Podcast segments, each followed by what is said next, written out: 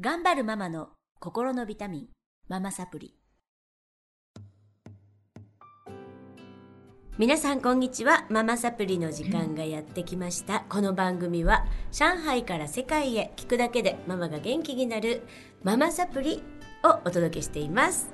えー、聞き手は私、今日がナビゲートしてまいります。今日は、えー、スタジオの方に第1期生で、もう一期ね、もう何年前だろう、3年ぐらい前から私はじめ4年。になるのか 始めてますけれども、あのその時にね本当にあのまだね私の講座もなななんぞやっていう段階の時に受けてくださったみゆきちゃんと、えー、ゆみちゃん。ゆみこちゃんはい。なえちゃんないちゃん。なえちゃんうん。なんどっちでも。ないちゃんでいいかどっちはい。なえちゃんでお届けしていきたいなと思いますよろしくお願いしますよろしくお願いしはい、ます。ちょっとまずはじめにいつもの言うの忘れちゃうので、えっと、お知らせがあります、えー私の、えーママサプリ公式ホームページができまして、えっとその中にあのこの喋ってるラジオだとかあとコラム、えー香港の方で子育てコラムを書かせていただいてるんですがそれとかあとブログですね。あの中国のこととか、まあ、私の子供のこととかを赤裸々につくづったブログなどを集約したものを、あのこの度作りました。というのもあの地方の方とかねあと海外いる方とかセミナーとかね日本にいる方はたくさん行けるんだけれどもやっぱり日本にいらっしゃる方とかあの地方の方にいらっしゃる方とかあの海外に住んでる方なかなかそういうのに参加できない方にあのちょっと届くといいなと思っていて。で私もあの子育てすごい苦労してた時にあの 漫画本。漫画本。子。育て漫画が大好きで。今あのなんだっけな今日の朝も見てたら、えー、西原理恵子あの毎日母さんうんもうすごい心の糧に面白いよねうん。してる人がいるって読んだいや見たんですけど本当にそんな感じでダメなお母さんであればあるほどその主人公がねあのすごくホッとうん。してたんですあの頃。うん。わかる。でうん。やっぱりまあそれだけではなくてちょっとそこに扱い方だったりなんか心理的なものだったりガイドみたいなものが入ればいいなという気持ちでお届けしてますのであのぜひぜひあの悩んでるお友達とかにもねご紹介いただけたらと思います。えーママサプリ、えーママひらがなでサプリがカタカナでホームページ HP ママサプリ HP で検索していただくと、えーまあまだうん上位の方に出てくると思いますので あの皆さんどうぞ検索してご覧ください。あ、えー毎日、えーラジオもコラムもブログも更新中ですのでぜひぜひあのクリックしてみてください。ということでもう終わりかけみたいな感じの顔になってますけどあパチパチパチ。ありがとう。ということでねあの長い宣伝でしたが、えー、なえちゃんに今度振っていきたいと思うんですけれども、よろしくお願いいたします。よろしくお願いします。4年前からねなえちゃんとお付き合いではい。なえちゃんも大きく変わってね あの頃から、はい。ちょっとじ自分育てとかもねややった時もまだまだ模索中だったじゃない？そうね。ママサプリやってた時は、ね。はい。なのにもう今は、なんとなんと英会話教室のオーナーさんになっちゃって。すごい。それこそパチパチパチ。お恥ずかしいお話でもてるいやありがとうございます。ということでちょっとないちゃんの英会話教室どんな感じなんですかね？はい、うん。えっとうちの私がえっと私の主人が今一緒に開いている英会話教室なんですけれど、うん。えっとメソッドがうん。全部あの、ハワイでうん。あるあのある方が発明されたメソッドを全部こちらに持ってきてそうなんです。なんであの他にない教材でフラッシュカードと歌とであのお子さんたちに英語を教えていくっていうことなんで、まああのなんだ左脳教育？右脳でしょあ右脳？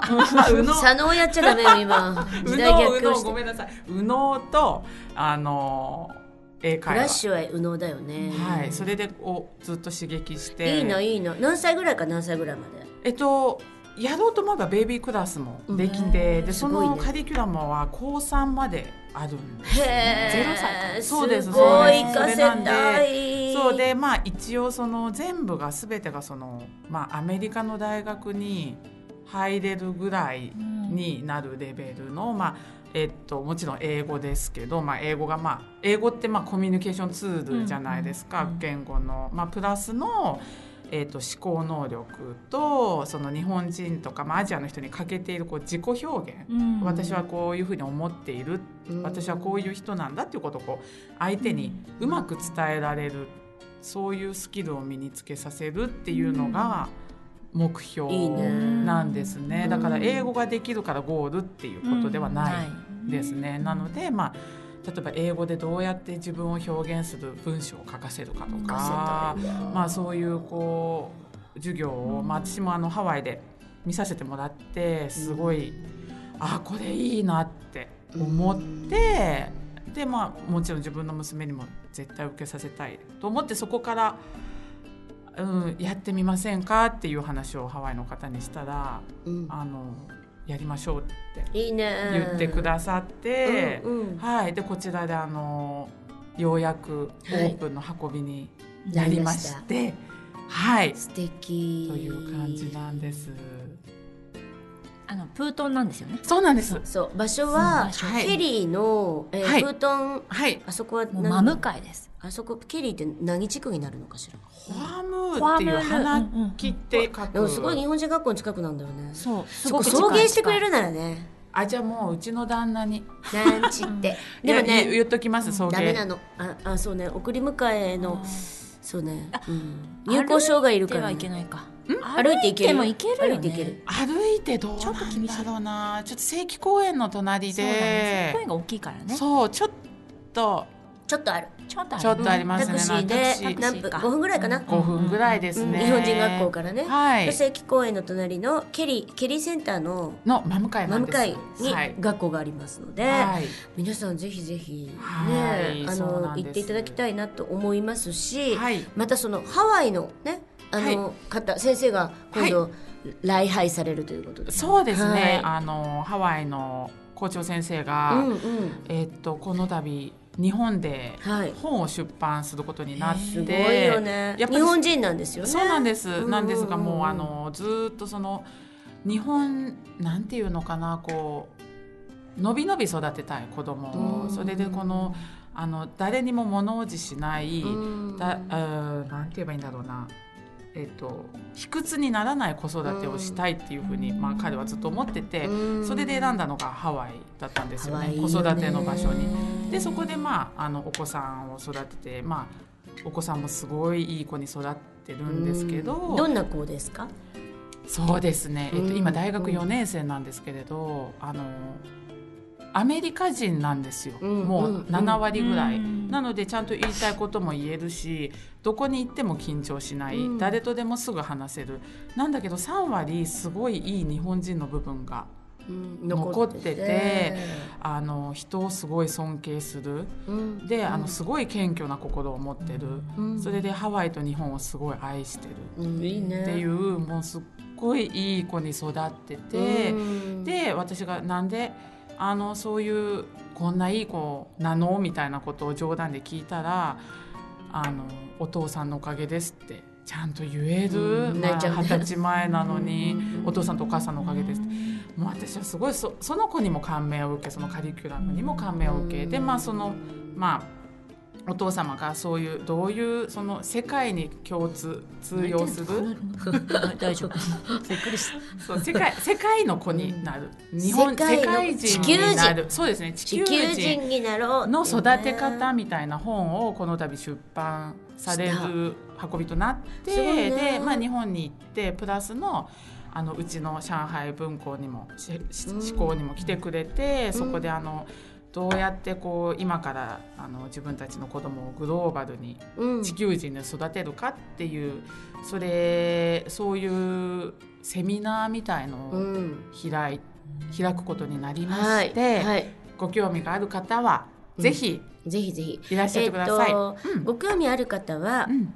うんとホームページから入られましたら、えっとお問い合わせフォームがありますので、はい。お問い合わせフォームまではい。あの送ってください、えーこれリバイアで聞かれている方はブログの方からアクセスできますので、はいあの私の方まで送っていただけたらつなげますありがとうございます。ないちゃんにねはい。えーとないちゃんの英会話に興味ありますって送っていただいた と思います。でないちゃんのところもねあのもう娘さんえっ、と、シャンチューというはい。えよよろしかったですか？あ、もう、全然大丈夫です。あのはい。もう世界一のねあのになったこともあるような学力の高い、えっと、上海中学校はい。でしたっけ、そうですね。上海中中学学校。はい、国際。国際部はい、の小学校1年生。はい、に9月から。9月から見事合格しましてね、でもう日本人が本当にほとんど入れない。これはなぜかというと、はい。シャンチューは英語と中国語そうですね。がもう本当に結構喋れないと1年の段階でうん。入れないから日本人難しいんですよね。どうですか？そうなんですか。入ってみられて。そうですね。私うん。この間あの。ちょうど保護者会が一昨日ぐらいにあって、うんうん。その新入生の保護者会。あのやっぱりいいなって思いました。うん。なんかこの学校だったらまああのゆか子があうちの娘が嫌がらない限りはサポートしてあげようという気に何がいい？い何がいい？カリキュラムですかね。ですよね。そのなんかどれだけその子供に勉強は嫌なものだって覚えさせない。なんていうの？勉強は楽しいものだ。っていもううちめっちゃ嫌なものだと思ってる。いやうちもそう そうじゃないですか子供思い果ててそれをなんかそうそこそこなんですよ。そこだよね。嫌なもんじゃのない？からね。そうなんです。役立つものだからね。だからその例えばあのすごい印象深かったのが、うんうん。もう例えばそのリーディングにすごい力を入れてるじゃないですか、今みんなが。うん。でそのでもリーディングって例えば活発なお子さんとかにすごいこう退屈、うん。座って読まなきゃいけないっていうのがものすごい苦痛になると思うんですよ。だからそれなんで。じゃあ今日はあの水のないバスタブの中で5分読んでごらんとか。あ今日は雨。そうなんですよ。なんか雨の中で道の中で傘さして読んでごらんとかすごいこうあの形式にとらわれない勉強のさせ方をなんかすごい考えてて先生が。うん。それをすごい奨励している。そこが私はすごいいいななんかこう私す、まあ、あの楽しみながら勉強できそうだね。そうそうなんか結構目から鱗っていうか、うん。それでもいいんだみたいなふうに思ってあとはチームワークっていうのもなんかすごい大事にしてるんですよ。それだからこうチーム4人1チームに分けてじゃああの日常に役立つ機械のを発明しするとかいうテーマにして。ね。例えばその寝たままお風呂に入れる機械とか別に何でもいいんですよ。えーそのあの寝てる時にいい夢が見れる機械とかうん。別にそのメカニズムは全然プロうんプロフェッショナルじゃなくていい発想。ね。でうんじゃあねベッドにこいう。そうこからだって学問につながっていくのが一番いいもんね。なんかすごい楽しそうだなって思ってだから私よかったな。なんか頑張ってよかったなって思いました。もうすべいてがないちゃう。もう輝いてるね。ねやいやいや眩しい。ありがとうござい。ます。眩しいでもねあのすごいリスナーの皆様のなんかちょっとこう参考みたいなことになればいいなと思うし、まあ、はい誰でも彼でもシャンチュ入れるわけじゃないですけどね。中国の教育はそうなってるっていうお話を、はい。またちょっと次週も聞かせていただきたいかなと思いますので、はいはい。えっと今日はこの辺で終わりにしたいと思いますが、はい。また次週お楽しみに皆さんお待ちください、今日はありがとうございました。ありがとうございましまた来週。た。